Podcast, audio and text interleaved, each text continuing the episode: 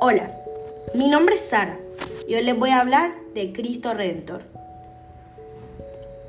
La majestuosa estatua de Cristo Redentor con los brazos extendidos se levanta en el centro del Río de Janeiro, Brasil, en la escarpada cima del Cerro Corcovado, situada a 709 metros sobre el nivel del mar.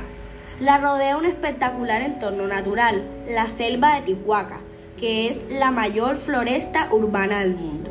Descripción técnica. Altura, 38 metros.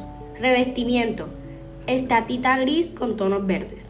Peso, 635 toneladas. Interior, la estructura está hecha de hormigón armado hueco.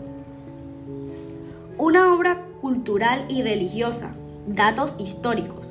La estatua se inauguró el 12 de octubre de 1931.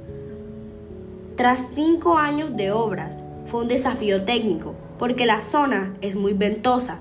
El andamio casi no cabía en la base y los brazos extendidos y la cabeza inclinada fueron una dificultad. El autor del proyecto fue el ingeniero Héctor da Silva Costa. El artista Carlos Otwald se ocupó del diseño final y el escultor francés Paul Landowski abajo esculpió la cabeza y las manos. Muchas gracias por escuchar mi podcast.